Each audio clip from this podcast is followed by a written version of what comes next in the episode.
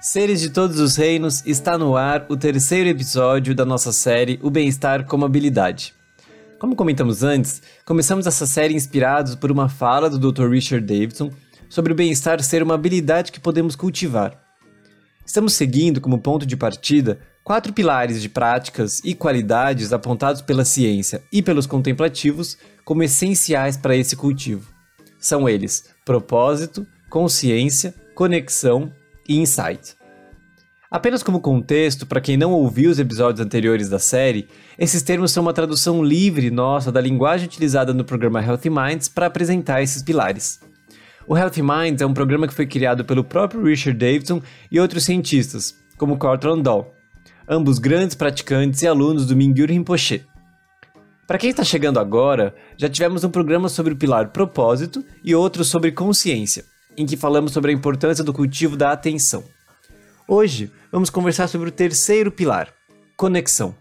De novo, voltamos com o mesmo formato, uma mesa redonda entre nós seis, em que compartilhamos como esse tema em particular ressoa para cada um em primeira pessoa. Do lado das tradições contemplativas, vemos a importância de nos movermos pelo mundo, gerando menos sofrimento e promovendo mais benefícios para os seres ao nosso redor. E aprendemos a cultivar qualidades que nos apoiam a estabelecer relações mais genuínas e de modo mais imparcial, ampliando nossos círculos de cuidado. No budismo, por exemplo, falamos das quatro qualidades incomensuráveis: bondade amorosa, compaixão, alegria empática e equanimidade. Além de outras como apreciação e gratidão. Do lado da ciência, diversos estudos vêm mostrando a influência que ter boas relações e redes de apoio exerce em nossa saúde psicológica, e inclusive em nossa saúde física. Em alguns casos, mais até do que fatores biológicos ou econômicos. Partindo desse pano de fundo, como fizemos nos outros programas, discutimos um pouco como vemos a importância das relações na experiência de cada um de nós, abordando o que está por trás delas contribuírem tanto para o nosso bem-estar. Lembramos momentos em que nos sentimos com redes e outros em que nos sentimos isolados e os efeitos disso. Falamos dos obstáculos que enfrentamos para cultivar relações e aprofundá-las. Levantamos como cada um tenta fazer para lidar com esses obstáculos e vários outros temas. Mais uma vez, vocês vão ver que dividimos o programa em alguns blocos de perguntas e entre cada um colocamos uma música como transição.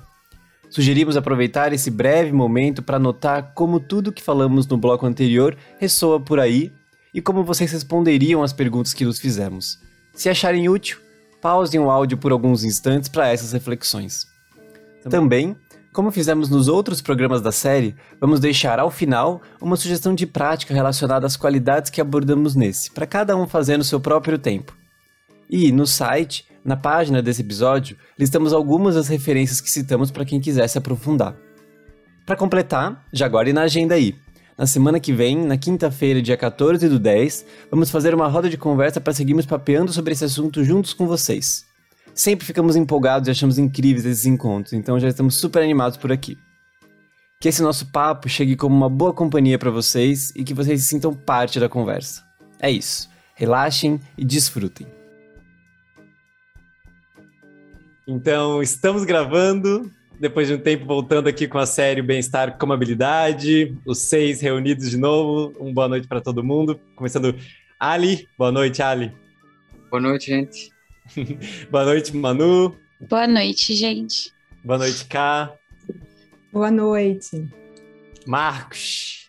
Boa noite. E Dani. Boa noite. então, estamos aqui hoje para ter um papo inspirados no pilar de conexão do programa Healthy Minds, que a gente vem explicando nos últimos é, programas. E para começar a explorar esse pilar que fala bem do aspecto de redes e das relações, de qualidades que nos apoiam uh, nesse processo. O Dani trouxe uma, uma pesquisa que ele vai compartilhar com a gente como ponto de partida para essa nossa conversa. Vai lá, Dani. Essa pesquisa que hum, possivelmente todo mundo que nos acompanha já conhece ou já ouviu falar, porque ela foi muito compartilhada e divulgada por aí, que é esse estudo longitudinal é, sobre felicidade, o maior estudo que já foi realizado em termos de tempo, né, de duração, que é o tem um TED do, do Robert Waldinger, que é o diretor desse estudo atual, que na verdade é o quarto diretor, porque o estudo tem mais de 80 anos, né? E aí nesse esse é um estudo que foi é, criado para tentar responder a pergunta do que faz, do que é feita uma vida boa. E então eles, os pesquisadores reuniram ah, muitos homens, foi uma pesquisa feita com, com homens e deram uma mapeada assim na vida deles, tentaram acompanhar como que estava o trabalho, a saúde, ah, fizeram, faziam muitos exames anualmente com esses homens, é, conversavam com as pessoas mais próximas do círculo deles para entender como é que estava sendo a vida deles e é, para acompanhar esses homens que chegavam à velhice, aos 80 anos, é, e tentar entender entre esses homens que eles estavam pesquisando aqueles que estavam se sentindo melhor, assim, que tinham a sensação de que tinham vivido uma vida boa e satisfatória. E aí, basicamente, a resposta, a principal resposta que esse estudo tem até agora, provisória, porque o estudo continua em andamento, é de que é, o maior critério para a felicidade, para uma boa vida, são relacionamentos fortes e saudáveis ao longo da vida, que as pessoas tenham tido isso, né? Não só relacionamentos íntimos, mas relacionamentos no geral. Pessoa que, que as pessoas tivessem com quem contassem. Então, uh, essas, essas foram descobertas desse estudo, de que a conexão humana é que gera felicidade, gera saúde, saúde física, gera saúde mental, e que bons relacionamentos nos mantêm mais felizes, saudáveis e longevos ao longo do tempo. Boa. E. Um estudo só com homens, é? Sim. 724 homens, metade da Universidade de Harvard, estudantes de medicina, e outra metade eram uh, moradores da periferia de Boston, assim, com, tinham níveis sociais diferentes entre esses dois grupos. Mas os estudos foram com homens, como, como eles eram o foco, mas é, tinham as pessoas que estavam com eles, assim, que acabaram participando do estudo, as esposas, filhas e tal, mas eu não sei explicar por que foi com homem. Alguém deve saber, mas eu não sei. Então, o que dá para concluir é que para os homens as conexões são importantes. Pior que é verdade isso. Dessa pesquisa é o que dá para concluir. É, mas, bom, partindo dessa conclusão, na experiência de cada um aqui, verdadeiro ou falso isso da, da importância da, das relações? Como que cada um percebe isso, assim, da, da, do peso ou da importância que as relações têm para a felicidade? Em que situações isso se mostrou mais presente? Quais os efeitos disso? Vamos começar por aí o papo. Mulheres, Verdadeiro ou falso? Isso, isso se aplica a vocês também ou, ou, realmente essa pesquisa Uma pesquisa é só investigou homens, eu sugiro que os homens deem seu, seu depoimento e depois a gente vai chutar aqui o que é que acontece com nós mulheres, né, Manu? A gente vai chutar, é ótimo. Então, na minha experiência, isso mostrou bem verdadeiro, principalmente em situações limites situações mais drásticas, assim, como, por exemplo, quando eu tive minha primeira crise em São Paulo, quando eu terminei o namoro, até o namoro foram, tipo, os dois primeiros anos de namoro, tava tudo massa e tal, porque ela era a minha rede, vamos dizer assim, em São Paulo, né? E, e me bastava. Aí, quando acabou, eu me vi sem rede e eu me vi muito só e também emendei com a gripe de 10 dias, assim, então veio a carência muito forte e eu me vi sem rede, sem aquele chazinho da, da manhã, sem aquela coisa, e percebi o, o, quanto importava, né, nesse, o quanto importava uma rede, assim, para te dar um apoio, para... Porque sempre os meus términos de namoro sempre foram muito tranquilos aqui em Maceió. Ah, só que eu tinha isso, né? Eu terminava o namoro, aí tinha família, tinha amigos, tinha não sei o que e tal. E quando eu terminei o namoro que me vi sem isso, isso foi muito mais potente, assim, a carência, a solidão e tal. E as emoções ficaram muito mais aflitivas. E na outra, e na, na segunda crise foi quando eu entrei em depressão. É, eu já estava com uma certa rede em São Paulo, mas eu percebi o quanto a rede aqui da, da família foi importante. Assim, eu, vou, eu lembro que eu vim para Maceió e eu, eu não fazia nada. Assim, eu ficava a casa da minha avó é uma casa grande com muita gente, sempre é, vindo e, e indo meus tios, primos e tal, e eu ficava na rede, assim, na, na cozinha, e eu ficava meio que vegetando na rede, mas só o fato de estar rodeado por pessoas que, que me amavam e estavam se importando comigo e tal, isso já me dava um baita alívio, assim, eu ficava lá na rede só e, e aliviado com isso, assim, de estar cercado de pessoas. Hum. Então, para mim foi bem importante. O importante é a rede. Se tiver rede, tá resumindo. Eu, eu me identifico com isso também, de, tipo, acho que nos piores, nos momentos mais difíceis em relação à depressão mesmo, porque eu tive alguns episódios que poderiam ser classificados, inclusive foram por, por minha psicóloga da época, como se estivesse passando por uma depressão. E eles aconteceram eu, não, eu me identifico não com a coisa do relacionamento, não foi, não foi essa a motivação, mas os momentos em que eu estava mais isolado, assim, especialmente em relação a trabalho, se eu estava trabalhando em casa muito sozinho, e aí eu estava e, e, também, bom, estava num relacionamento, então também já tinha uma limitação, assim, do morando junto, é, menos exposto aos meus amigos ou à rede, e, os, e, alguns momentos em que isso surgiu, assim, que eu fiquei mal, eram os momentos que eu estava mais isolado. E os momentos que eu vejo como eu florescendo mais, assim, é os momentos que eu estava mais exposto a uma rede, mais perto das pessoas. E o mais recente que eu lembro é na época que a gente estava morando junto, assim, de tipo, eu não, não comparo é, esse lugar que era fácil de cair há um tempo atrás do que com, com eu não enxergo esses momentos na hora que estava vivendo com mais gente, porque é isso, a gente estava como se não, se a gente tem muita gente perto, não dá nem muito tempo, né? Assim, eu tinha, eu podia estar com meio mal, assim, com uma tendência a cair, mas daqui a pouco tem gente ali conversando, vai tomar um café da manhã, as pessoas estão ali, aí a gente conversa um pouquinho aqui, alguém faz uma piada ali, daqui a pouco já me distraí e não tem, e a depressão não, não pega. É isso. Inclusive com conversas que você não quer ter, né? Você acorda mal-humorado e chega alguém e começa a falar assim, ah, caralho. É. E, no entanto, aquilo te ajuda. Né? De nada, Dani. É, nem, se, nem se quisesse ficar, né, conseguia. Eu fiquei lembrando rápido que eu, eu com minha irmã, né, a gente brigava quando eu era pequena e eu falava para mim mesma, né, vou ficar sem falar com ela o dia todo. Daqui a pouco ela estava do meu lado, eu já estava brincando. Eu, nossa, era para ter ficado com raiva o dia todo, não, não era para estar feliz, né, mas assim, tava ali alguma coisa e não era inevitável, né. Tem uma, a Kaline falando da irmã, é, quando a gente está perto, mesmo que a gente brigue ou faça alguma coisa assim que não fique muito bom, parece que isso passa muito rápido, né?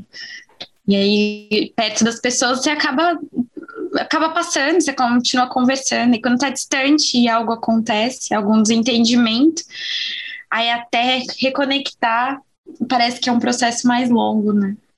Eu acho que quando eu vivi é, quando eu estava casada e eu fui e eu estava numa situação em alguns momentos do casamento ruim, principalmente em relação ao meu trabalho, né? E aí eu eu eu estava afastada de todas as pessoas, assim, eu não tinha amigos nessa época.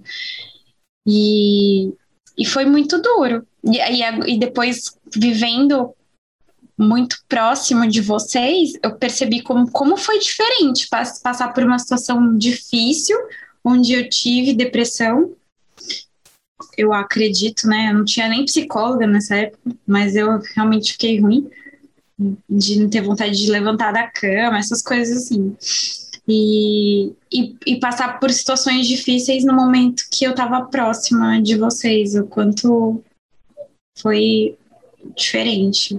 Foi. É isso que o Dani falou, né? Às vezes você não, nem queria falar com ninguém, mas você é obrigado. você vai sair do quarto, você vai encontrar com certeza alguém, porque a casa é cheia. E aí você tem que falar, e aí falando você acaba olhando outras coisas é, de outras formas, e você acaba dando risada, e, e aí parece que o buraco não fica tão fundo, né? A gente pode jogar a culpa da nossa, do nosso sofrimento em alguém porque não lavou a louça ou alguma coisa assim, né? A gente podia fazer isso. Podia fazer muito isso. Pode ficar muito bravo porque a casa tá uma bagunça. E achar ruim e brigar com todo mundo, porque são seus amigos, aí tá tudo bem, né? Você pode ficar bravo, eles vão entender que você tá bravo. Tem espaço para você ficar bravo. É, agora falando, assim, pensando um pouco nessas duas experiências, e a, a, de Alisson também, a de você, de Dani e de Manu. É que é isso também, né? Quando a gente está no ambiente, porque assim, é estar tá junto de alguém, estar tá em rede, mas que rede é essa, né? Então, talvez uma rede que uhum. não julga, que não fica aí, se mexe, faz alguma coisa, né? Porque senão isso também pode ser muito angustiante, né? Não que é para reforçar um qualquer tipo de condição aparentemente não saudável. Mas ser obrigado a ser diferente do que se consegue ser naquele momento é muito duro. E aí eu acho que na nossa experiência na casa, aí que eu convivi também, eu acho que tinha muito isso, né? Esse respeito. É, pelo outro, pelo espaço do outro. E às vezes, assim, nas relações, em algumas relações, ou familiares ou afetivas, como num casamento, né? Dá uma certa aflição. E aí, você vai sair daí quando, né? E, e a gente pensa que está com a rede, mas aquela rede não é suficiente, ou não dá conta daquilo, porque nem toda rede vai dar conta de tudo, né? Uhum.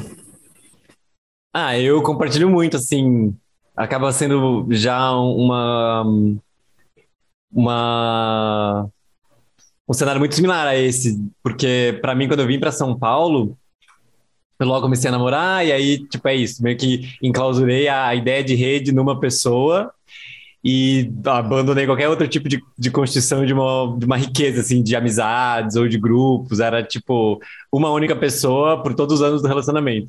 E eu lembro o quanto, é, numa época que a gente estava, tipo, que ela tava, que a, que a Carol foi fazer o intercâmbio, que eu já comentei algumas vezes, eu, foi muito zoado o período para mim aqui, aflitivo, assim, de eu não querer estar em casa, porque era um apartamento que eu não sentia que era minha casa, não, não tinha uma cara de lar, assim, era um, um apartamento provisório, era sempre uma cara de apartamento provisório, não era muito amigo da, da, da voltando a esse ponto que a Ká falou de qual rede, eu não era muito próximo das pessoas que estavam morando comigo, então eu morava lá com, tipo, duas pessoas, mas não, não tinha nenhuma conexão, e eu lembro de querer muito naquele momento, tipo, às vezes eu ia para Suzano, é, passar um tempo, tipo, vendo filme com minha mãe, foi uma época que a gente começou a assistir, tipo, fazer, tipo, teve um, um, rolê de assistir filmes clássicos de final de semana, eu lembro que esse foi o rolê, assim, que era para onde eu ia. E cinemas, eu ia para cinema. Eu lembro que era o momento que eu tava, tipo, eu queria fugir da, do apartamento, eu ia para cinema. Eu não sei se me dava uma sensação de tanto movimento de outras pessoas, mas de estar num lugar é, que me tirava da minha mente, assim.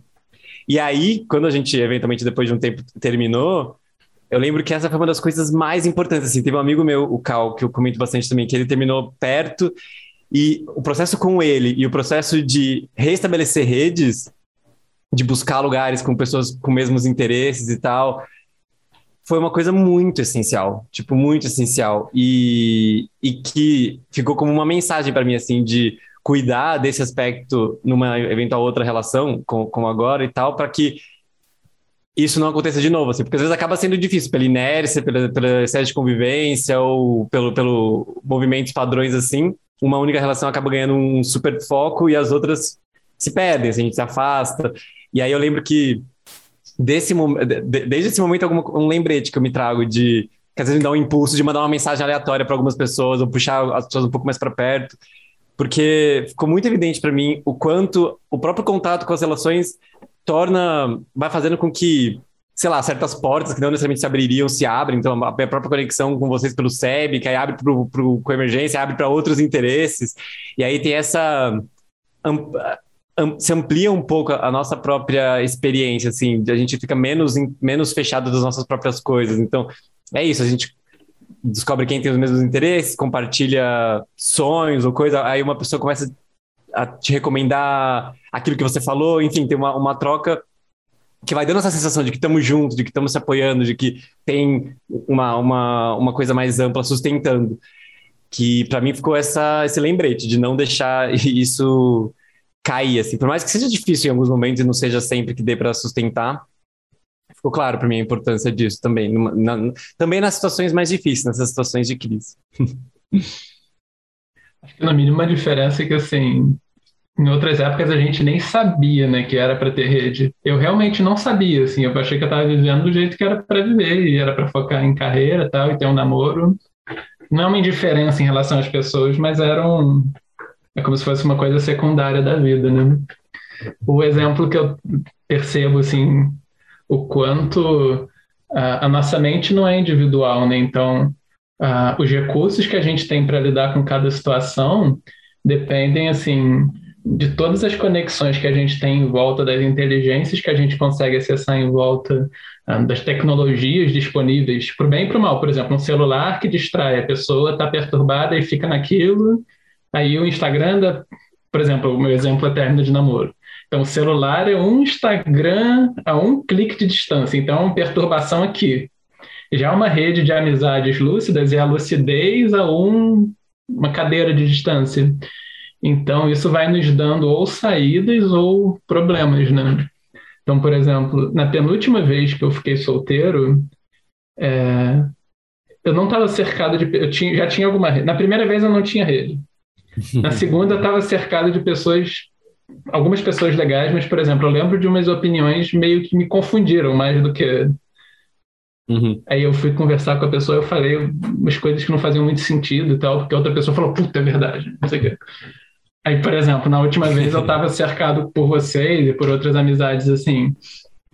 Aí, digamos, com todos vocês em alguma conversa, em algum momento, em vez de puxar 2% para pior, ou 10, 20% para pior, dá 2%, 3, 4% a mais de lucidez aqui e ali. Então, isso vai te permitindo entender a situação diferente, né? Enfim, várias outras coisas no final vão fazendo diferença. E aí tem aquele exemplo, digamos, a água pode ir fervendo um grau por vez, mas de 99, quando ela chega em 100 graus, ela ferve. E fervendo não, e aquecendo. Então essas diferenças qualitativas, às vezes elas fazem assim, pequenas coisas no final fazem muita diferença porque muda o estado em que você está. Então, hum. tá cercado de pessoas assim que te puxam positivamente é muito bom, né? Uhum, uhum. Obrigado, gente. Sim. Isso que eu queria. É. Eu, só, eu só acho que vale a pena esse ponto que o Marcos trouxe no fim, de que, tipo, até certo ponto da vida, não, eu não me dava conta da importância disso e de repente eu comecei a dar.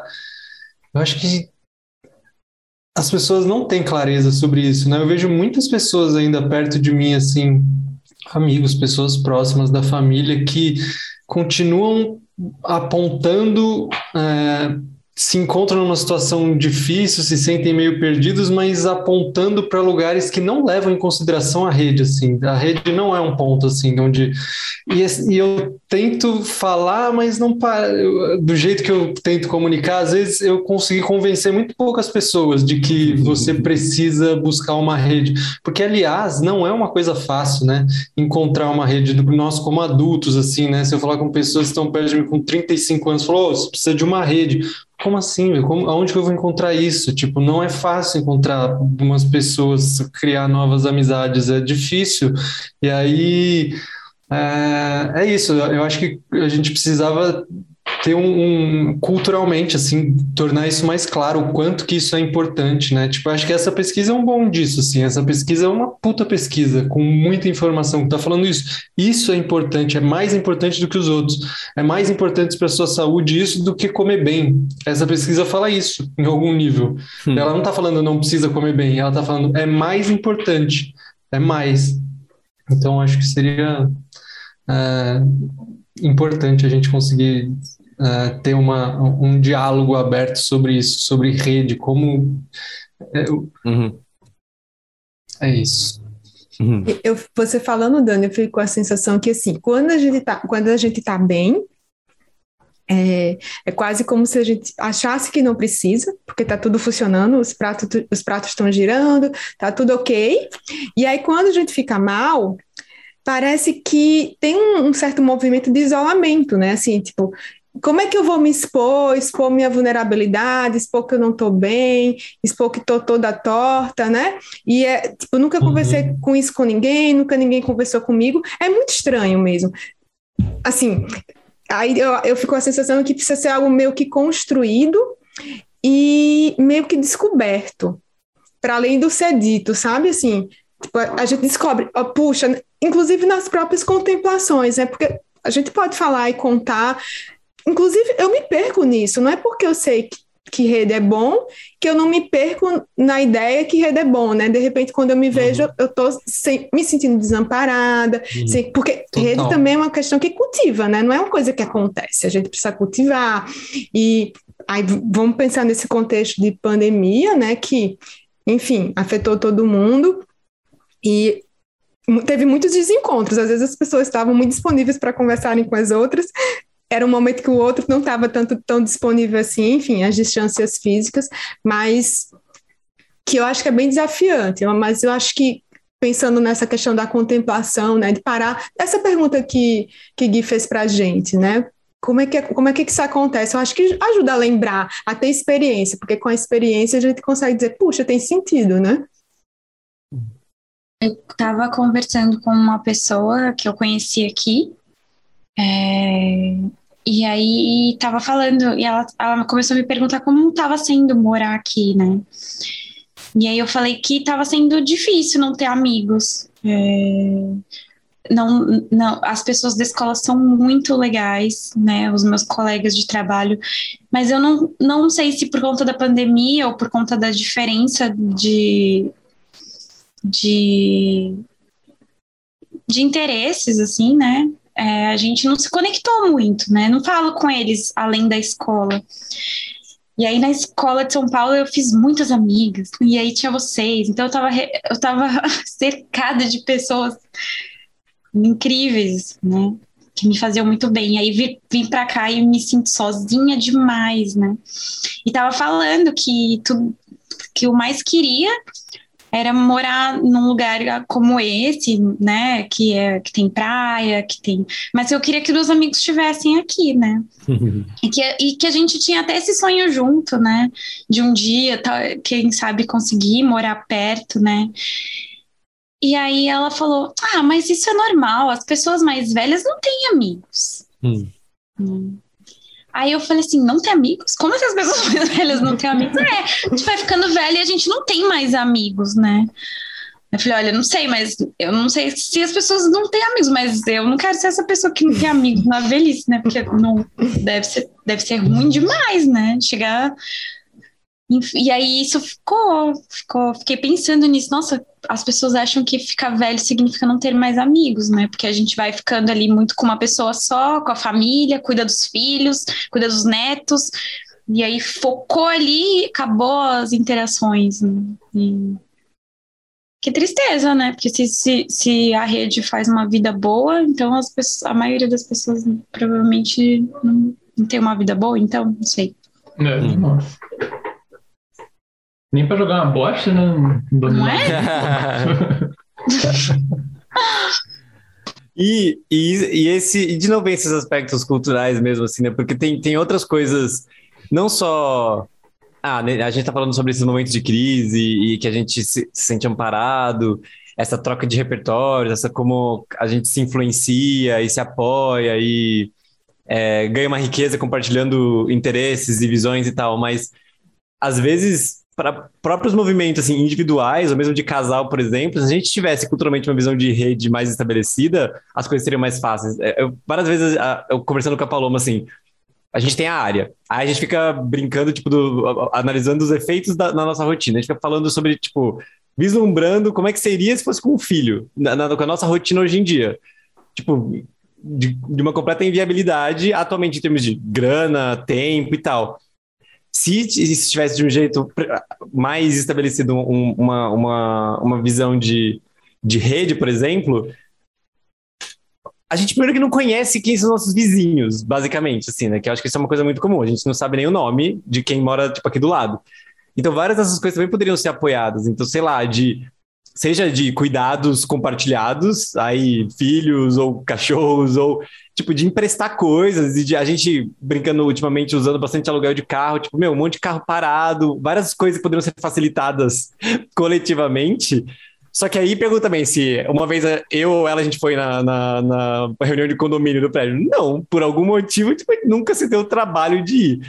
É, mas aí volta esse aspecto meio que realmente parece que a gente vai se, se fechando nesse núcleo e a vida tem que estar resolvida nesse nosso núcleo com alguns poucos amigos próximos e o núcleo familiar. E aí, conforme a idade vai passando, parece mesmo que, tipo, isso vai... Ah, os poucos vão ficando e, tipo, cada um vai, for, vai, vai formando a sua, se afastando mais e... Tanto que, olhando para os meus pais, por exemplo, eles não têm vida social. É, tipo, vida social é vida familiar.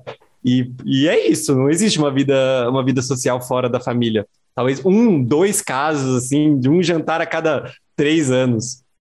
Então, realmente é um aspecto bastante cultural e de cultivo mesmo. A gente se tentar se esforçar um pouco mais para tipo, estabelecer isso. Sei lá, eu lembro uma vez, lembra, mas quando você veio aqui, que a gente não tinha um, um, um saca-rolha Aí você, não, vamos bater na porta da, da vizinha da frente ali. Aí eu, eu ia falar, tipo, quê? Não sei nem quem, quem Tá é. maluco? Vai achar que é assalto?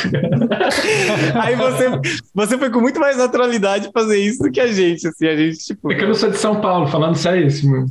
Uhum. Tem, porque tem uma coisa até do espaço, de, que é meio... Hum. Por exemplo, isso que você falou, se tivesse uma pracinha, uma, sei lá, uma igreja, hum. você ia conhecer seus vizinhos.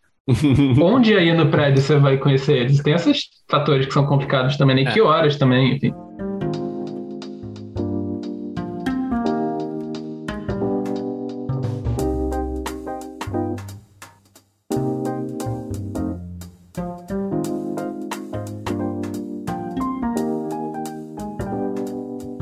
Bom, aí dado dada essa, essa importância que a gente vê nas relações, tanto na pesquisa quanto agora nesse monte de história, o que está por trás das relações que faz com que elas contribuam tanto para o nosso bem-estar e para a felicidade? O que, que vocês veem que está por trás das relações para essa importância tão grande delas? Então, eu acho que o... existe um problema meio de raciocínio, assim, que nós, as culturas eurocêntricas, sem querer fazer essas generalizações meio bobas, assim, mas elas têm um, um, um equívoco básico de como a gente entende o mundo, que é achar que nós somos indivíduos, a gente até muda um pouco, mas a gente, nós somos mais ou menos estáveis, e a gente até tem umas contradições internas umas tensões, mas nós mais ou menos somos uma coisa só. Ainda que, enfim, complexa, mas é uma coisa só. E aí esse indivíduo poderia se relacionar com outras pessoas, mas mais ou menos como várias dessas entidades autocontidas se relacionam umas com as outras. E adicionalmente a gente herdou uma visão de mundo que é meio aquela visão do Hobbes de, de que o mundo é uma guerra de todos contra todos e de que para isso que precisaria de um governo para controlar e tal, mas a visão básica de mundo é que está todo mundo competindo entre si e que se soltar a coleira todo mundo se mata. Então, a gente tem uma visão meio doida da realidade, assim, e inclui essa ideia do que é uma pessoa. Então, quando a gente diz nós já somos relação, isso já é uma visão mais lúcida, só que a gente às vezes não entende bem o que, que é isso, assim, é como se fosse juntou nós seis, esses seis pontinhos, e aí nós estamos em relação. Só que é mais do que isso, assim, a gente não vê como que a gente surge, ou para usar o nome do podcast, né, como que a gente coemerge nesses espaços que tem uns para os outros e a gente vai nutrindo. E isso que nós somos vai surgindo nesse jogo de, de espelhamentos e de possibilidades. Então, nós somos relação mesmo nesse nível muito profundo, para muito além de eu me relaciono com vocês, né? No nível de que cada ponto do nó, cada parte da rede surge na, na relação com as outras.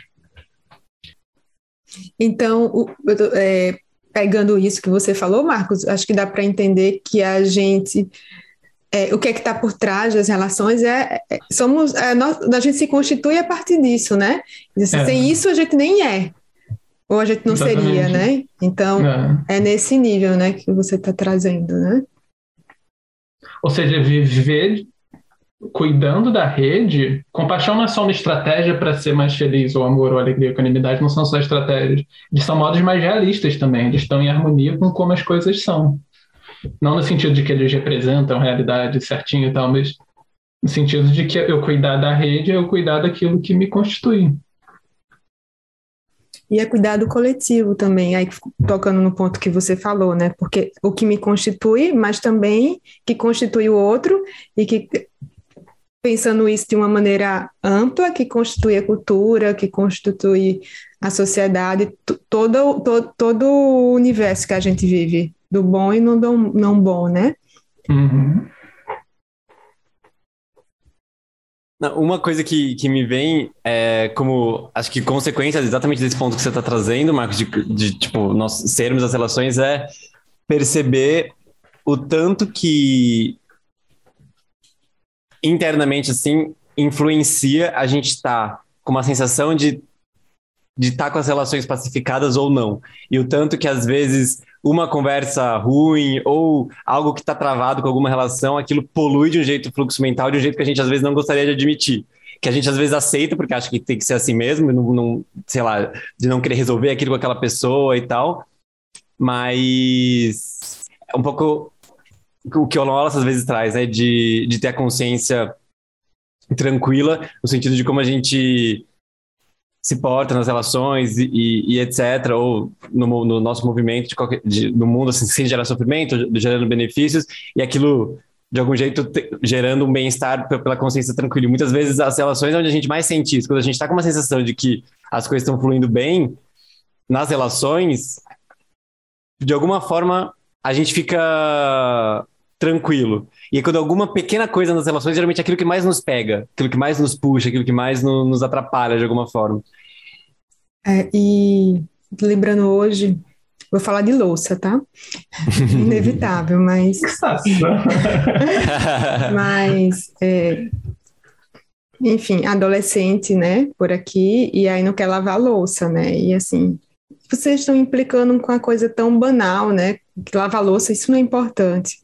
É importante. É importante, primeiro, porque é uma função sua, e segundo, porque faz parte de um, de um combinado que tem a ver com as relações. Então, a vida é sobre encontrar jeitos de se conviver. A vida é sobre relação, né? Então, assim, parece banal, né?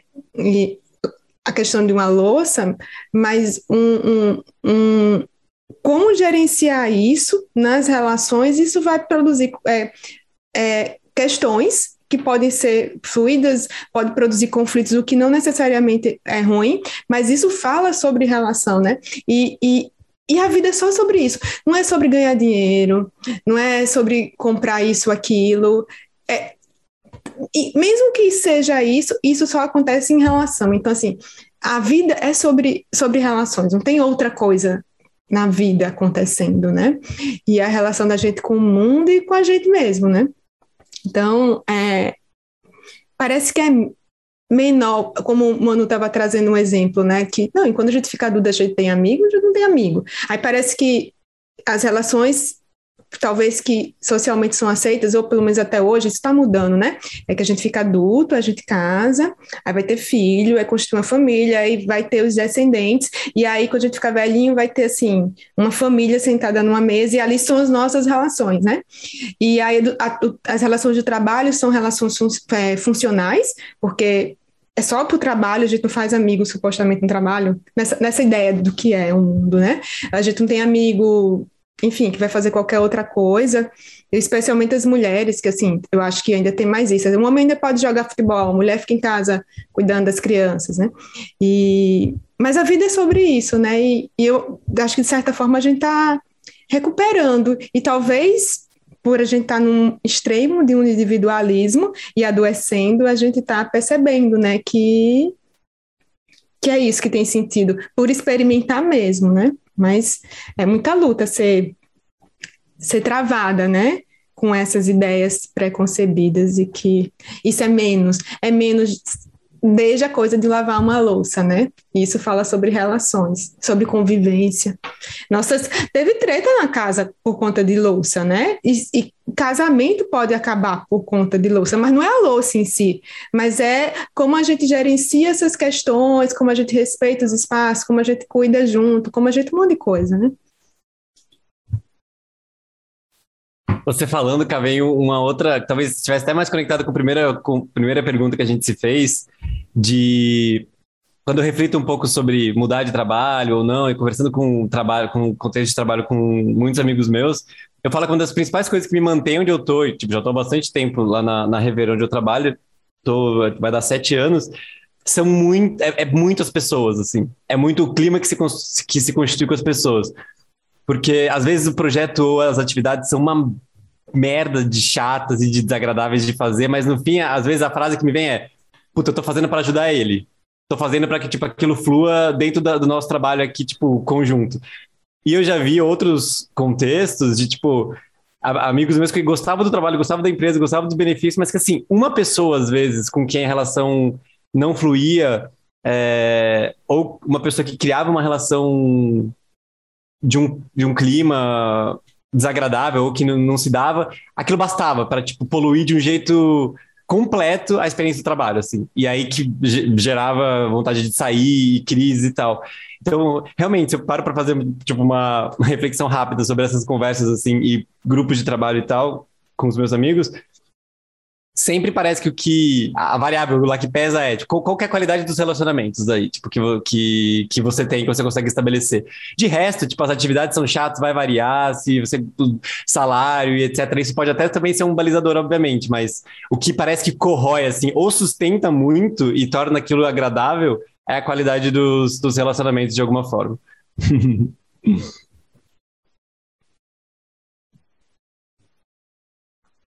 uma coisa sobre essa pergunta que você fez de agora, Gui, do que é que o que é que torna os relacionamentos tão importantes, né, tão vitais.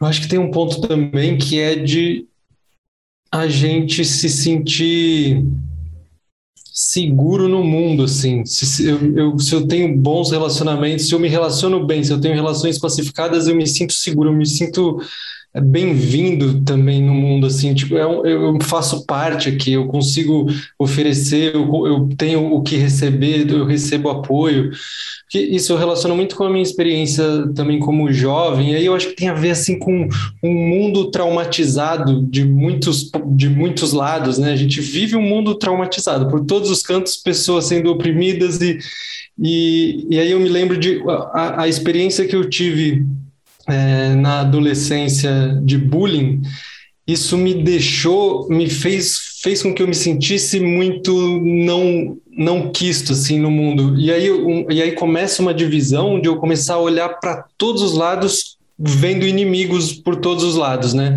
Vendo inimigos ao redor. E eu sustentei isso por muito tempo, assim, me sentindo ameaçado em vários lugares que eu ia e com receio e sempre na defensiva. Eu acho que muita gente vive desse jeito nesse lugar, né? E aí eu acho uma das coisas que, que uh, ah, para mim foi muito transformadora, acho que foi ouvir só ouvir essa ideia que talvez eu tenha ouvido do Lama Santen falando sobre o Dalai Lama, que é de que todos os seres desejam ser felizes e se afastar do sofrimento, e que em todos os movimentos é isso que está todo mundo fazendo. Então, as pessoas que me causaram mal lá atrás, elas só estavam tentando se defender também ali naquele ambiente. Ninguém estava fazendo mal para mim porque elas queriam mesmo acabar comigo. Elas achavam que aquilo era um bom jeito de elas se, se destacarem socialmente. Elas elas estavam fazendo aquilo também como algum. Elas estavam usando uma estratégia para ser feliz e se afastar do sofrimento, uma estratégia ruim que é o que está todo mundo fazendo praticamente ao nosso redor. Está todo mundo usando estratégias muito ruins, porque a gente não conhece as causas da felicidade, as causas do sofrimento, e a gente vai, vai fazendo o que a gente acha que dá para fazer. Mas eu, eu acho que isso é uma proteção, assim, de, de olhar desse jeito. Isso realmente é, começou a me liberar, assim, de, de olhar de congelar as pessoas em posições de inimigos, de dar muita solidez. É, é, e eu tive algumas experiências. Eu estava me lembrando ontem de uma experiência que também foi muito, muito significativa em relação a isso, que eu nem sei se eu já falei publicamente, eu nem sei se eu já contei para vocês, mas que vocês tem a ver com isso, assim, vocês vão reconhecer.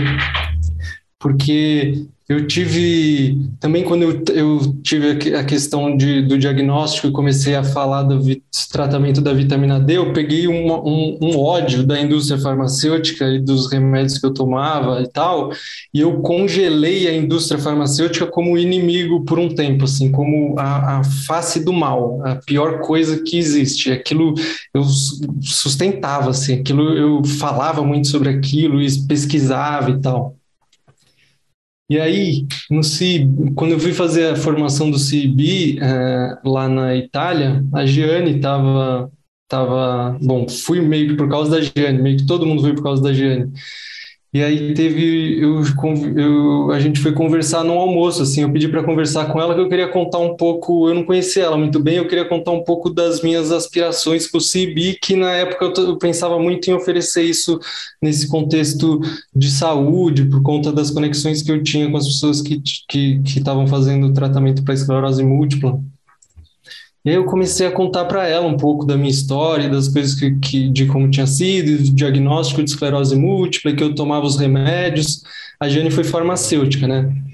Aí eu estava contando um pouco para ela e aí eu fui vendo assim, ela, ela foi conversando comigo e ela sabia mais ou menos do que eu estava falando assim.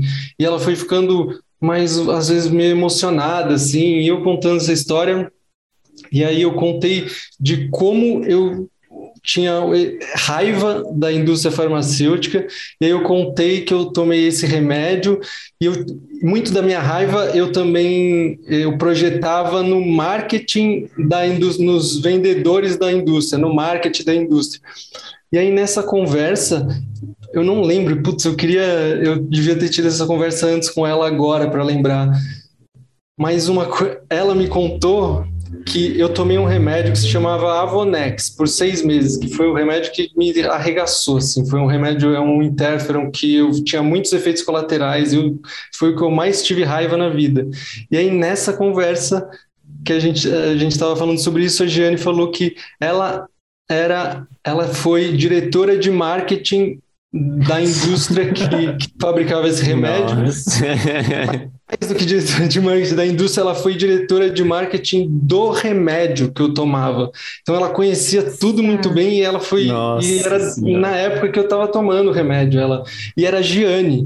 Então tipo, aquilo que eu personifiquei como o mal era a minha professora ali, era tipo a pessoa que me uhum. trouxe para a coisa mais importante que eu estava fazendo na vida. Eu falei assim, caralho, tipo, como é, né? Então, como que eu vou personificar uma classe de, de a indústria farmacêutica? A Giane, era, era ela que estava lá, assim, e, e, e, ela mudou também, ela também deixou de, de, de é, trabalhar na indústria farmacêutica e tal, mas é, ela não estava fazendo nada por, ela não estava fazendo para prejudicar ninguém, assim, ninguém está fazendo as coisas por maldade, né? Ninguém está fazendo para ferrar.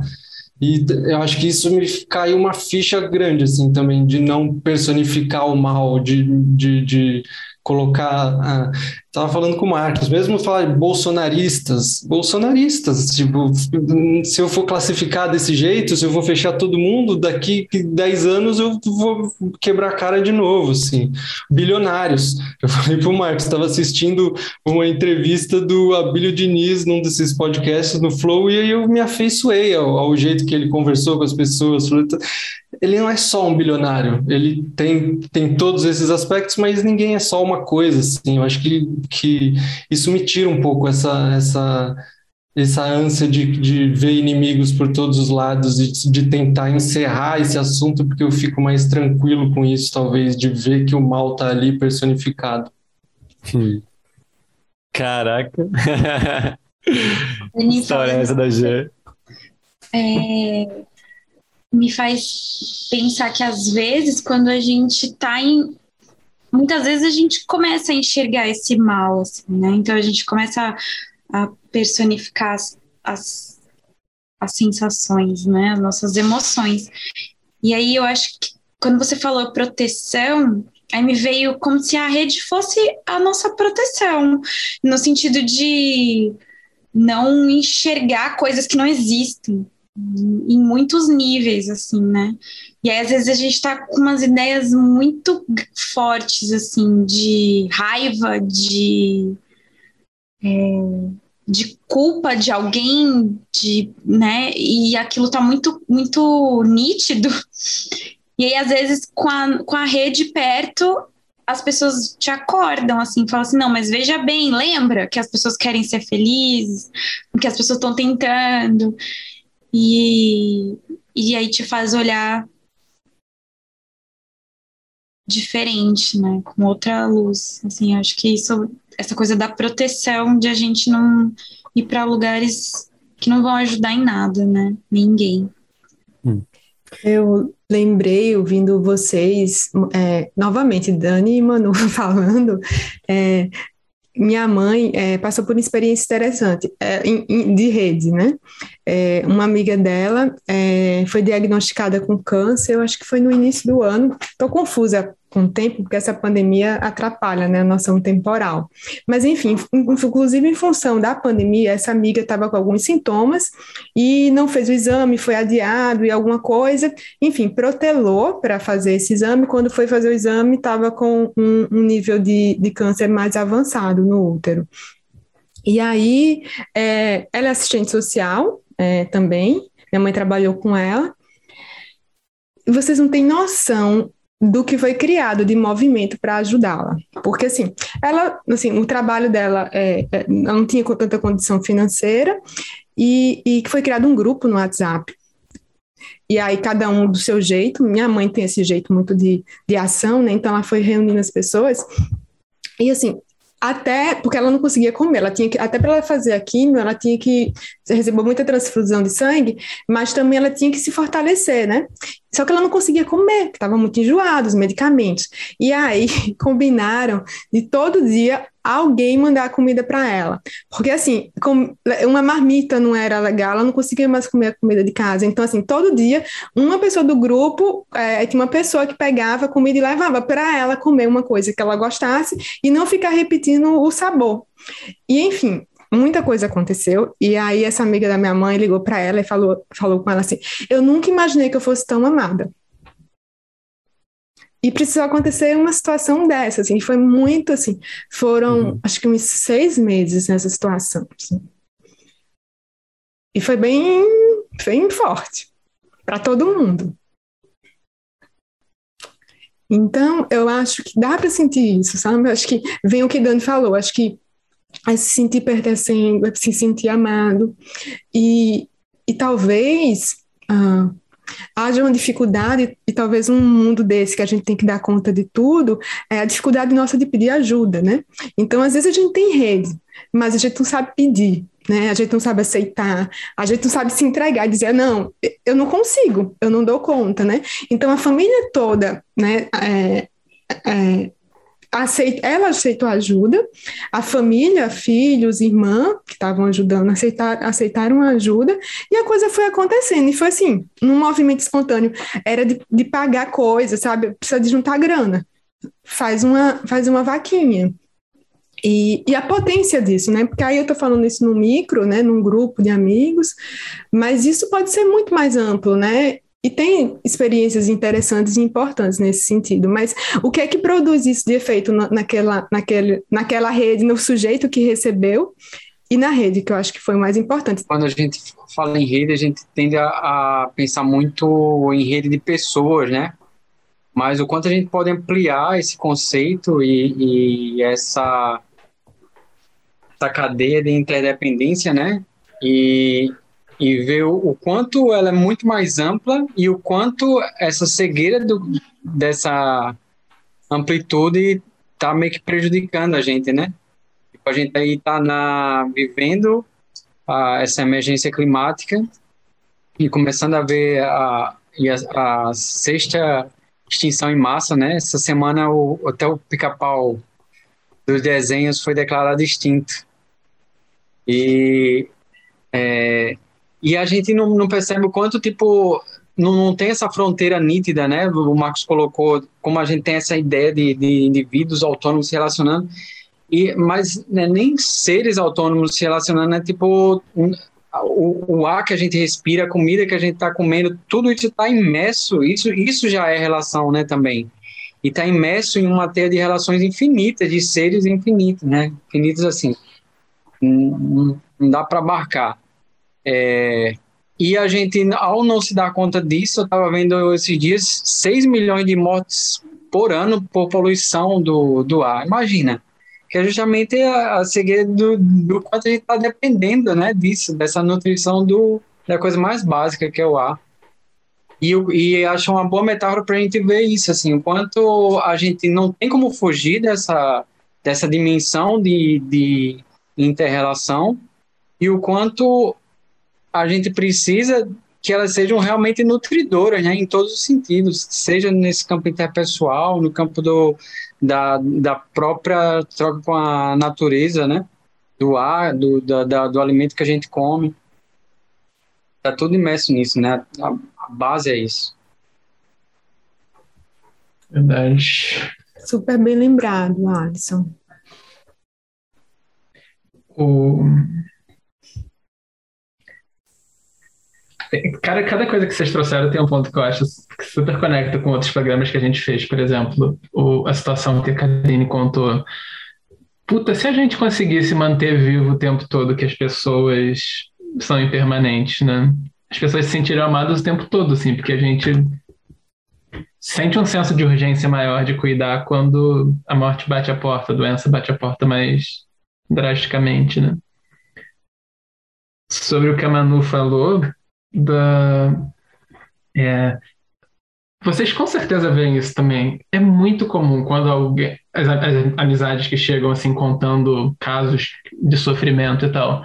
Não é quase regra que quando a, quanto mais a pessoa está sofrendo, mais ela tem muita certeza de, do que cada pessoa é e do que cada fez. E é muito, tudo muito diagnosticado, assim, é pá, minha sogra não sei o que, fulano não sei o que, fulano é safado, fulano é legal, fulano é gente boa, fulano é mais ou menos. Assim, é muito, tudo muito rígido. E ninguém é assim, né? Ninguém encaixa. Esses dias eu, pra dar um, eu tava vendo uma entrevista do Romário pro Cajuru nos anos 90, assim. Aí tem. Explica por que você estava ouvindo isso. É, tem um programa sobre inteligência conativa, assim, obviamente eu fico mal nesse critério. Mas eu achei que era um bom uso do tempo. E. Cara, aí a entrevista toda era assim: Eurico Miranda, não, nota 8, cara bom, bom boa pessoa. E tudo foi em 40 minutos. Bah, fulano é não sei o quê, fulano é mais ou menos, fulano é... é muito doido ver isso como algo que existe. Cajuru que está de pau duro nesse momento.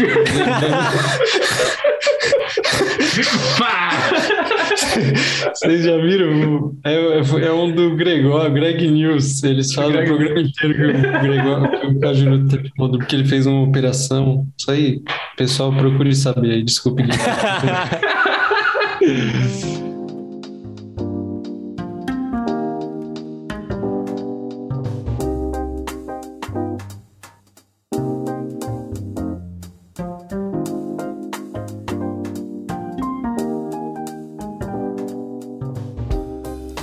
Eu ia puxar um, um outro ponto do, do, do, papo que acho que a gente abordou de algum jeito, na, desde a fala do Dani, que é isso, assim, do que, que são, do que, que a gente enxerga como obstáculos ou o que que é, nos impede de cultivar mais as relações ou de cultivar as relações de jeito mais imparcial, menos núcleo, como a gente geralmente faz. O que que, na experiência de vocês, impede tanto aspectos mais amplos quanto de primeira pessoa? Ah, eu acho que eu enxergo basicamente que é a forma como está estruturada a nossa vida. Então, é muito difícil conseguir pensar em nutrir as relações e, e toda essa coisa se, se, o nosso fluxo da vida vai levando a gente para os outros lados. Então, a gente acaba é, tendo um empurrão assim para entrar nessa individualidade, muito trabalho, é, muito cansaço. é muito é importante a gente olhar para os nossos interesses e, e aí as, isso automaticamente vai vai deixando tudo mais fechado, né? Então, se eu trabalho 12 horas por dia, e aí assim, tudo bem, posso ter essa rede no trabalho, mas não é o que acontece na maioria dos trabalhos, né? Então, eu, eu começo a ver muito difícil a, a gente como a nossa sociedade buscando isso, dando importância para isso e olhando para isso, né? Então fica muito difícil, é como se a gente estivesse indo num, num fluxo de, contrário quase, né? Espaço para cultivar as relações, né? Como se nem coubesse aqui na, no nosso modelo de vida, hum, de trabalho, enfim. Tem um nível que é o esse aspecto da reificação que eu, que eu tinha citado antes, que é muito, assim, nos falta um pouco essa visão de distinguir entre a pessoa e as negatividades que ela manifesta, na verdade, entre a pessoa e qualquer coisa que ela manifesta, né? É o que nos faz nos relacionarmos com base em apego, em aversão e tudo mais. Então, por exemplo, é, a Kaline, se eu não me engano, tinha mencionado da como é difícil pedir ajuda quando a gente está sofrendo. Numa sociedade em que eu sou os meus predicados, em que eu sou as coisas que eu estou expressando, as minhas características, é, é difícil pra caralho, porque vou mostrar que eu sou uma coisa que é ruim, que tá. Em... Aí não dá para. Quando a gente estava conversando sobre vulnerabilidade com o Tebas, eu fiquei pensando sobre como definir isso de um jeito que faça sentido, né? Tinha um pessoal no Twitter puto com o termo vulnerabilidade. Aliás, com qualquer termo, qualquer coisa. Mas é como se vulnerável. Vai ficar vulnerável então, você é trouxa, não sei o que. Só que a, a vulnerabilidade que faz sentido para mim é assim, eu não achar que eu tenho algo, que eu tenho uma identidade a defender. Eu tenho uma visão mais ampla de mim mesmo como um campo de potencialidades, que se eu não tenho nada a defender, eu posso pedir ajuda. E aí é óbvio que isso tem as dificuldades de como o outro vai receber tudo mais. Mas nesse sentido eu acho que faz sentido. E eu acho que, assim, em termos da, da nossa sociedade, é muito difícil é, falar em naquela visão que o Mr. Rogers traz no, naquele filme, por exemplo, Um Lindo Dia na Vizinhança, e no outro documentário que é o Want You Be My Neighbor. Então ele fala para cada criança que ela é digna de ser amada exatamente como ela é, sem que ela precise fazer nada, sem que ela precise acertar ou tal. E isso é tão lindo, mas com essa sociedade que não distingue as ações do ser da pessoa, Aí, novamente, ah, pronto, agora tem que amar o Kim Kataguiri que está lá. Só que não é isso, né? É mais profundo do que isso, não é amar. Se a gente olhar como que essas negatividades surgem, elas são relacionadas também, elas não estão enraizadas no ser. E talvez fora de um contexto religioso, o próprio Mr. Rogers tem essa tradição cristã, ou de um contexto budista, fica um pouco difícil falar. Mas se a gente olhar bem, é verdade. Por exemplo, tem aqueles casos assim de que o cara comete um crime horrível e se olhar no comportamento dele, nada em 30 anos deu indício de que é alguém com uma bondade básica, com nada que, que se salve. Aí tem aquelas histórias de que a mãe da pessoa que foi assassinada vai lá e porque tratou ele com respeito e porque viu naquele ser dignidade, a pessoa muda. Então tinha, é o, é o olhar capaz de ver além do que está manifesto agora e de abrir espaço para aquilo surgir no mundo, né? Aí não significa que todo mundo tem que ser capaz de abrir espaço para todo mundo, não é isso. Mas a gente precisa socialmente construir mais esse olhar de ver essa bondade que não está se expressando agora, né? De ver que é possível. Porque o que a gente faz é o contrário, a gente entra num loop de feedback, assim, o outro faz uma, algo negativo, aí o, o outro rosna um pouquinho, aí eu rosno mais um pouquinho. Aí daqui, e aí a gente confirma, porque eu, eu tinha medo do outro, aí o outro, aí daqui a pouco a gente está brigando, eu falo, tá vendo? Falei que a pessoa era complicada mesmo. Então esses, esse, esse círculo vicioso todo, ele é rompido por essa visão de amor, em um sentido bem específico de amor, que pode ser super mal compreendido, mas é amor, que é a capacidade de ver o que há de amável no ser, que é o fato dele ser um ser, de ser uma pessoa. Esses exemplos que o Marcos trouxe eu achei muito foda e, e me lembraram desse do podcast do Mano Brown, que foi pro ar agora, essa semana aqui com o Fernando Holliday, né? Que eu recomendo demais, demais, assim, de, de assistir, porque é isso, assim, é, é, tipo, é a pessoa de quem vocês, que é a mais combativa da nossa sociedade há muitos anos, assim, explicitamente, o Mano Brown, assim, que não, que não, é, não, a, não peida para ninguém, ele não, não amacia para ninguém, mas aí ele escolheu chamar o Fernando Holliday, que é o do MBL, né? E aí um monte de gente ao redor falando: nossa, que absurdo, vai dar palco para maluco, nananã. porque é, são os tempos que a gente vive, mas assim. É, é, vem de outro lugar, uma ação que vem de outro lugar, né? É uma ação completamente essa, assim, compassiva de abrir um espaço, porque além de ser o Fernando Holliday do MBL, e aí o Mano Brown trouxe isso na conversa, ele é um jovem negro que nasceu na Coab, na zona leste de São Paulo, viveu a vida toda na periferia, assim, ele não, não é um monstro, ele ele chegou nesse lugar por causas e condições específicas, assim, a mente dele opera de um jeito por causas e condições específicas. Jogar no lixo não vai adiantar. Às vezes a gente fica esperando um pouco isso, né? Não, essa, com, essa, com esse tipo de gente não dá para conversar. É tipo, a gente quer jogar no lixo. E aí, meu irmão, o que, que a gente está fazendo com o sistema penitenciário até hoje é exatamente isso. A gente está jogando no lixo. E aí a gente vai. Como que a gente vai é, como que a gente vai discutir isso, né? A gente quer isso, a gente quer jogar no lixo as pessoas, a gente quer é, que pegar uma parte da sociedade e descartar, a gente já está fazendo isso, já não deu certo.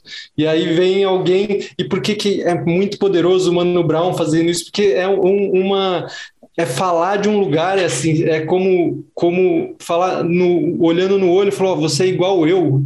De, de alguma forma ele estava falando isso pro, pro Fernando Holliday.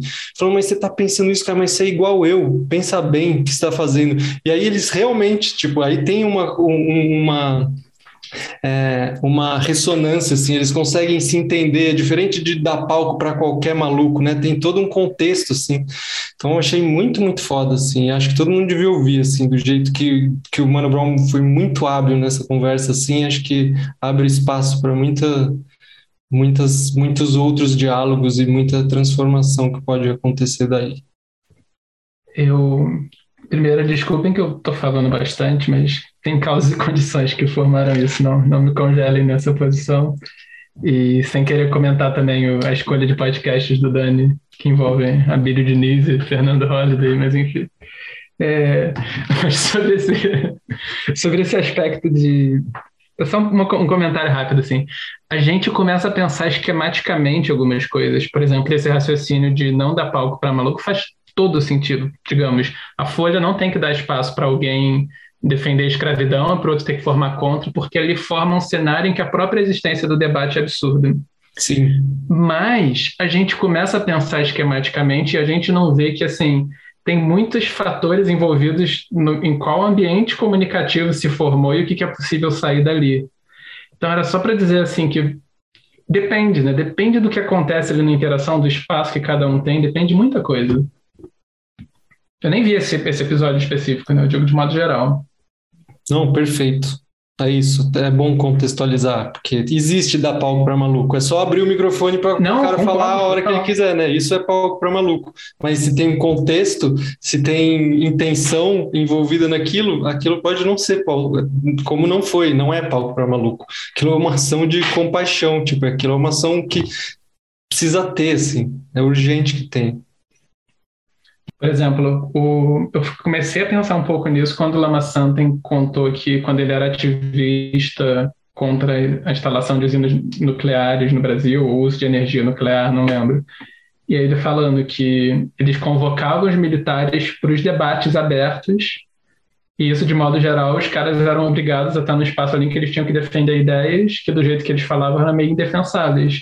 Então aquilo desmontava o, a estratégia dos caras. Então, isso para mim ficou como um exemplo assim: não, existem encontros e diálogos que são possíveis e que têm eficácia, né? É, e talvez tenha. A gente tenha dificuldade de reconhecer qual o espaço que dá para abrir ou não. Então, como estratégia, a gente se defende, né? Porque talvez não é tanto rejeitar, mas é que eu não sei o que fazer com o que surge, né?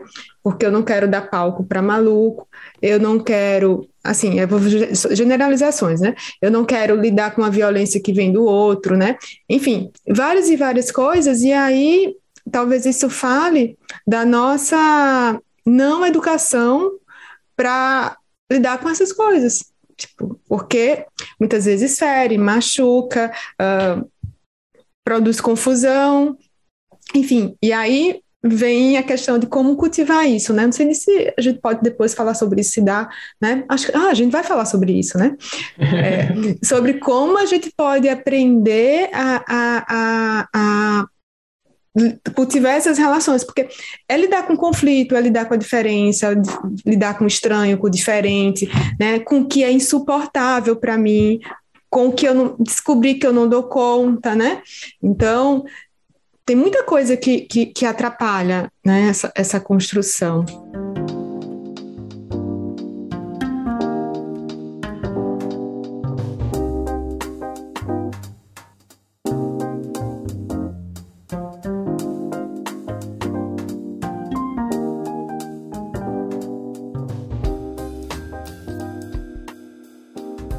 Então, puxando esse, esse gancho agora, Cá, que você trouxe, a gente acabou de falar um pouco dos obstáculos, né? Mas aí o que que nos apoia, então, a superar esses obstáculos de congelar, de reificar, de...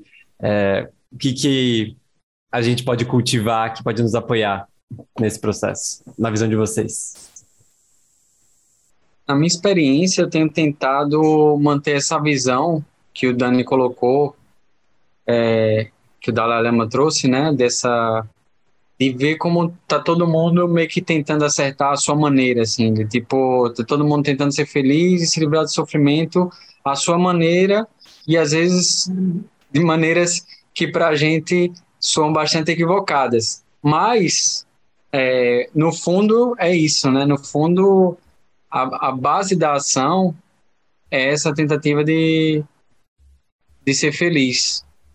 E aí a gente dá para dizer assim, o Mindio Rinpoche fala que isso é uma, uma espécie de bondade básica, né, de, de cada ser vivo, na verdade, né, nem de cada ser humano. E eu percebo que ao trazer essa visão no momento da relação, no momento do, do conflito, da, das interações em geral, isso enriquece a, as, as interações. Isso dá, uma, dá um sentido diferente, assim.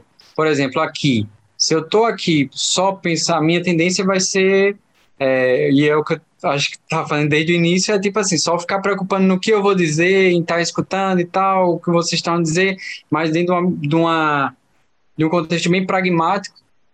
E se eu paro aqui e penso assim, que, que todos vocês estão, a Kaline agora bebendo água, a Manu piscando o olho sorrindo, o Gui também, enfim, o, o Dani, o Dani se mexendo de propósito para chamar atenção. Dani, é, isso que eu falo. O Dani, quis, o Dani quis ser citado, ele se mexeu para ser citado.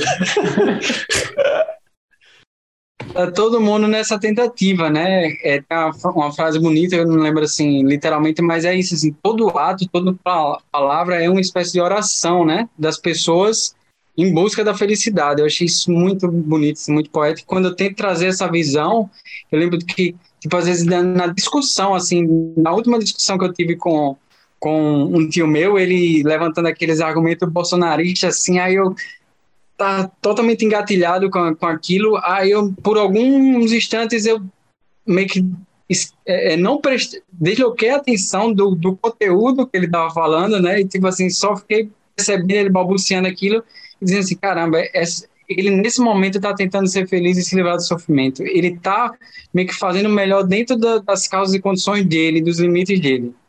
E, e nesse momento, tipo, aquele peso do, do, da aflição e do, do embate, ele, ele fica mais sutil, assim, ele meio que se torna mais leve.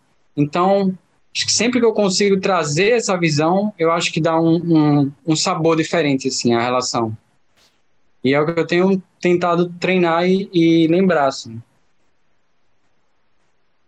Tem tanta coisa que pode ser dita, né? Mas eu acho que talvez pensando é, especialmente para pessoas que se sentem sem rede, e eu acho que para mim, é, nessas experiências né, de, de, deslocamento, de morar em outro lugar, minha experiência também foi quando eu fui para São Paulo, eu acho que é uma, um tanto de abertura, sabe?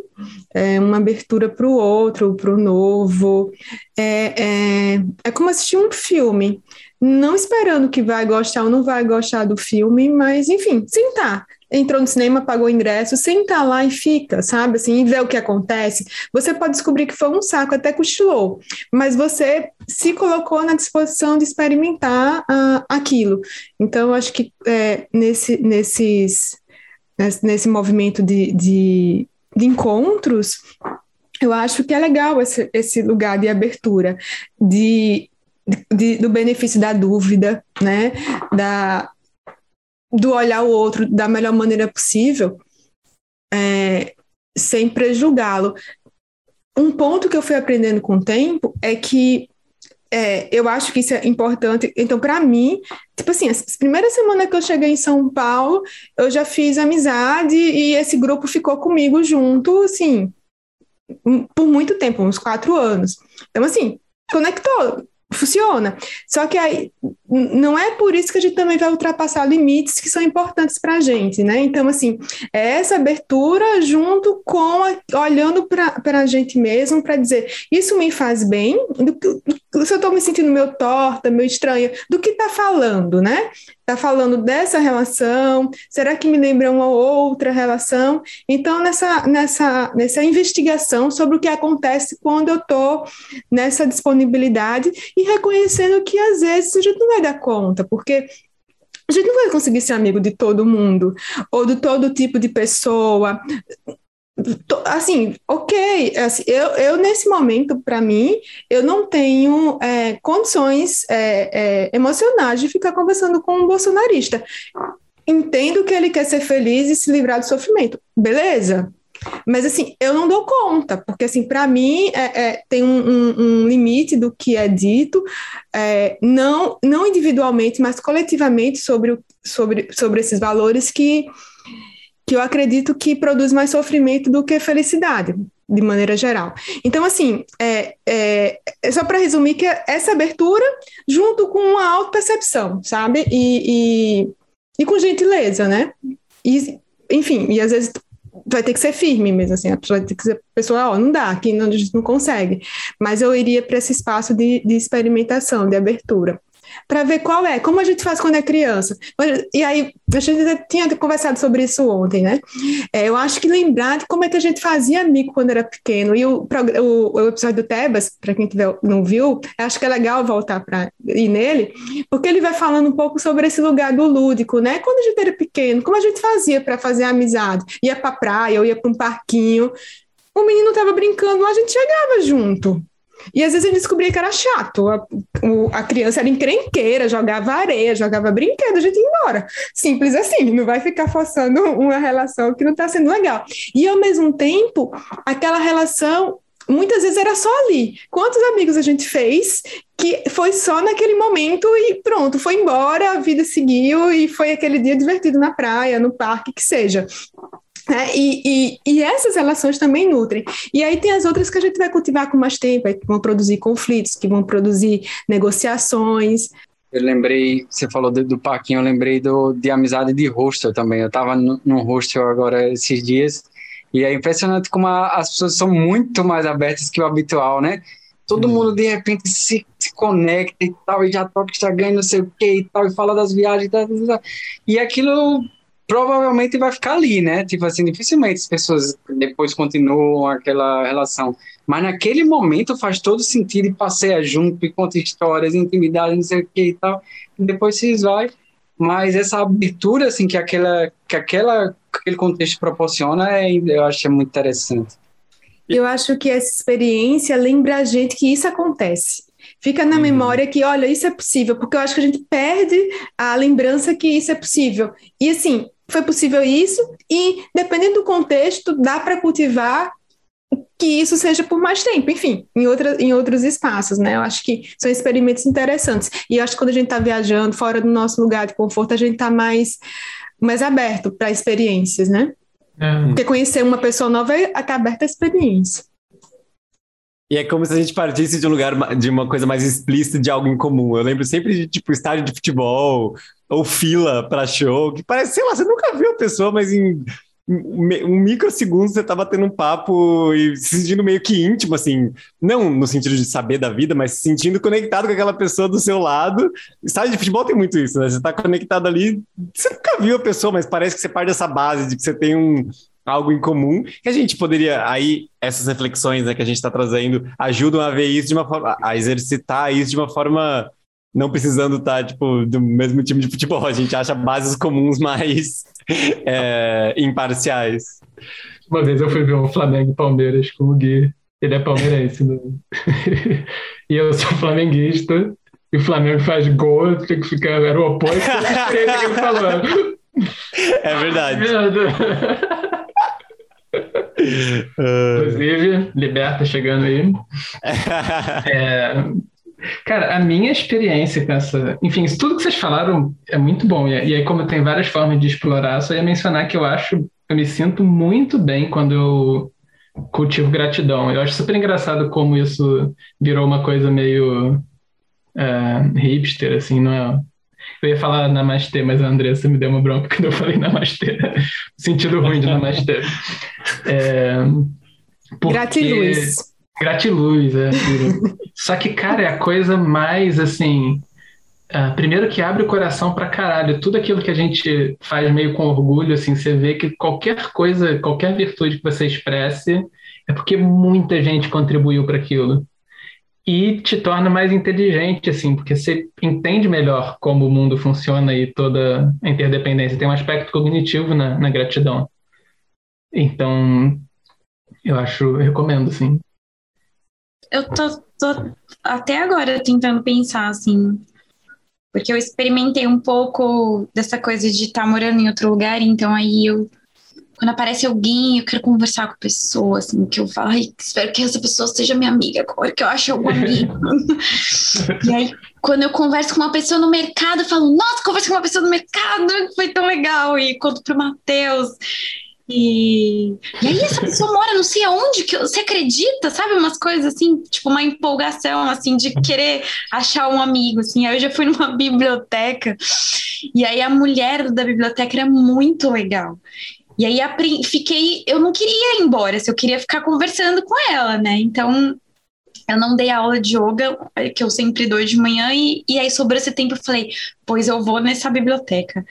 E aí, conversando com a moça, e tudo que eu mais queria era falar assim: moça, vamos trocar o WhatsApp, o e-mail, sei lá, qualquer coisa. Que, né? Aí. E aí ela me pediu meu e-mail e eu fiquei muito feliz, assim. Então, é uma coisa muito interessante, né? É, só que eu não sei direito o que, que eu tô fazendo, né? Eu acho que essa minha ansiedade atrapalha um pouco, assim. Então, eu percebo que isso não. As, a coisa de eu ter amigos não tá acontecendo, porque eu tô com essa ansiedade também, né? Eu tô querendo e aí parece que as coisas não fluem. É, e eu acho que o que eu tô fazendo é o que eu tô fazendo desde que eu vim para cá. Eu, o, o apartamento que eu aluguei foi pensado em receber as pessoas. Então, tipo, eu falei assim: tem que ter dois quartos, tem que ter banheiros, tem que ter espaço.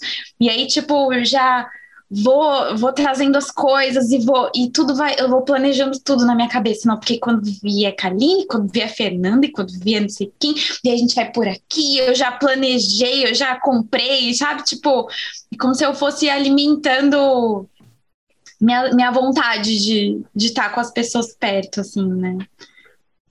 O que não faz muita acho que não vai ajudar muito ninguém, assim, mas é o que eu tô fazendo agora. Eu tô, tipo, criando situações para receber vocês. Comprei um sofá, comprei um colchão, e agora já tenho pratos para todos comerem ao mesmo tempo. Tipo, a mesa da sala é gigantesca e só tem eu e Matheus aqui. tipo, é o que eu tô fazendo. Enfim. É, eu, eu, falo, eu vou contar uma história bem rápida é, um, é, eu vou chamar de date ruim com amiga aleatória. tá? Date ruim com amiga aleatória na pandemia. Um ano passado, tudo fechado, tal, eu tava assim muito aflita em casa, se eu vou caminhar na praia. Aí fui. Quase ninguém na praia, né? Tava bem tranquilo. Aí quando eu volto, aí vem uma moça, assim, aí era da altura da minha irmã, com o corpo da minha irmã. Aí eu fiz assim, dê tchau. Aqui, né? Aí a moça, tchau, né? Aí eu sem óculos, aí eu, eu vejo, mas não vejo. Eu falei que eu vejo, assim, né? Aí fui me aproximando da moça, aí quando eu vi, minha irmã não tem esse biquíni. Não, minha irmã não tem esse óculos. Aí eu toda constrangida. Eu cheguei, ah, isso, e é isso, pandemia, não podia chegar perto. Moça, me desculpe, eu pensei que fosse minha irmã. Aí ela, nossa, eu nunca imaginei, que coisa boa. Olha, você não sabe como é bom ouvir isso, porque eu tenho uma irmã muito querida que morreu, e assim, ouvir que eu poderia ser irmã de alguém foi uma das melhores coisas que eu podia ter escutado Nossa. hoje. Aí aquela coisa, a pandemia, confusão, moça fala isso, tal, tal. E era uma mulher, assim, um pouco mais velha, assim. Aí eu já estava perto do, do, ponto que eu ia parar para dar um mergulho e vir para casa, né? Aí eu dou um mergulho. Aí ela vai dar mergulho também no mar. Aí entra lá. Aí a gente fica conversando assim, meio distante, né? Aquela, acho que sei lá, foi maio, junho, alguma coisa assim do ano passado. Aí ela começa a falar comigo. Ai, você, não sei o que, ela disse, ah, eu vim para cá, pandemia, tal, voltei. Ela, ah, não sou daqui, acho que era de Brasília, um, um, o esposo médico, alguma coisa assim. Ela, é, né? Porque assim, as pessoas aqui também não têm muita educação, né? Porque essa coisa de pandemia, isso não existe, né? As pessoas estão inventando não sei o que, não sei o que. Eu, gente, a coisa tava tão linda, tinha que ter acabado ali. Ela, assim, era pra dar um mergulho e ir embora. ela acabou, assim, a magia daquele encontro, sabe? Eu, putz, tava lindo, aí terminou assim, gente. Às vezes tem que ser só o parquinho, tem que ser só o oi atrapalhado, sabe? Só a confusão. Já foi mágico. Mas aí vem esse ponto ponto. Apesar daquilo tudo, teve uma coisa muito linda que aconteceu e que foi boa para ela e boa para mim naquele momento. Mas eu hum. queria que tivesse ficado só naquela parte. eu me sinto absolutamente contemplado pelas falas de vocês, assim, de, do que vocês estão fazendo e eu acho que não há recomendações melhores. Hum. Não tenho nada para dizer. também, sigo o relator. não, também, a única, assim, que é algo que eu não tenho feito agora, mas que eu lembro que, não tem, como a Ká estava trazendo antes em outro contexto, assim, eu não tenho me sentido muito, sei lá, pela rotina, como a Manu falou, ou por outras questões, não tenho me sentido muito disponível, assim, com tempo nem energia para muita disponibilidade assim para conversas e cultivar relações atualmente. Seja por também estar tá de saco cheio de muitas conversas online e tal, mas eu lembro que uma coisa que foi, foi fez muita diferença para mim no momento que eu estava lá atrás, assim, buscando reconectar com as pessoas e atrás, e volta ao ponto da abertura que eu estava trazendo antes, é assim, demonstrar interesse. Às vezes era uma coisa que estava passando muito batido para mim, sempre passou, mas o, o simples demonstrar interesse saber, e e lembrar da, daquela fala que a gente ouve às vezes o Lama Santen trazendo de que em outro contexto ele fala, né, de que tem uma fila de seres atrás da gente, ou tem um, seres que, só, que estão nos olhando e vendo os nossos movimentos e não outras pessoas. Às vezes me dá um gás de, de alguma forma, ter esse interesse, ter essa abertura para algumas pessoas, porque a gente não sabe a importância que aquilo pode ter vindo da gente de, de alguma forma. E, e eu lembro que esse demonstrar interesse naturalmente começou com que as pessoas voltassem, assim, de um certo sentido. Que eu, eu naturalmente senti que, sei lá, as pessoas buscando para falar, pedir conselho, ou só pedir, só falar para sair, assim. E eu lembro que foi uma coisa que eu percebi muito esse movimento, que envolveu um certo investimento, assim, de ir atrás mesmo, de tipo, meu, e aí, como é que você tá? E aí dedicar um tempo para aquela conversa, aí de chamar a pessoa para sair de, de algum jeito, pessoas que eu nem tinha.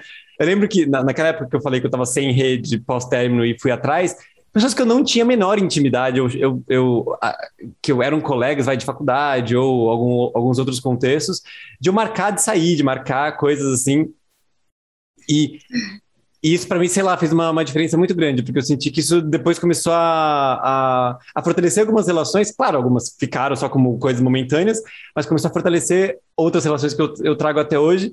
E que eu sei que foi por esses, às vezes, simples demonstrar interesse num certo momento. Que, óbvio, vai flutuar, eu acho que é isso, né? Do, do tanto que a gente está disposto, querendo a. Mas, às vezes, é um lembrete que é bom para mim, dessa saber que às vezes a gente vai ter uma importância muito grande, assim, de, de uma, uma, mensagem que chegue, uma conversa que a gente tenha, talvez seja uma coisa que a pessoa não esteja esperando, ou que seja muito bom para aquele, aquele momento, sei lá, algo que a gente não veja o tanto que a gente pode ser importante de alguma forma, assim, para algumas pessoas no geral. Então, isso às vezes é um bom lembrete para mim também. Era isso que eu queria falar.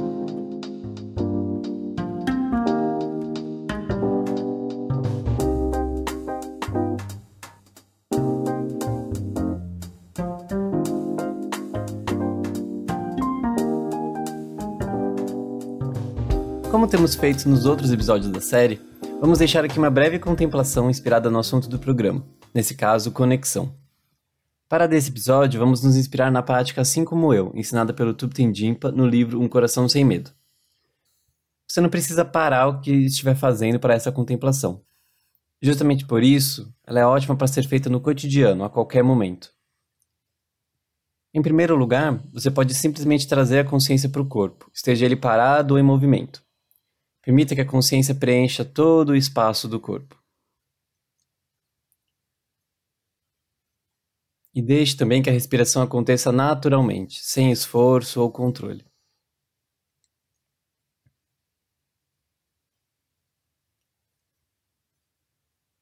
Partindo para a contemplação em si, em primeiro lugar, se você estiver sozinho ou sozinha, traga alguma pessoa querida à mente. Se estiver com outras pessoas ao seu redor, simplesmente as note. Em qualquer um dos casos, comece considerando que essas pessoas já sofreram alguma perda, já se entristeceram, assim como você. Considere que essas pessoas desejam se ver livres do sofrimento, da angústia, da dor, da solidão, assim como você.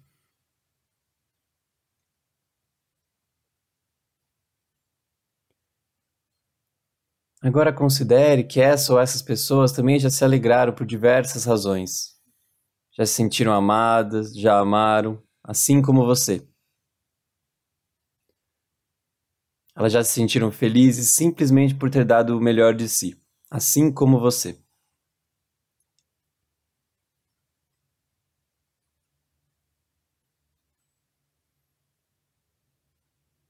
A partir dessas reflexões, faça as seguintes aspirações. Que você possa se livrar do sofrimento e de todas as causas do sofrimento.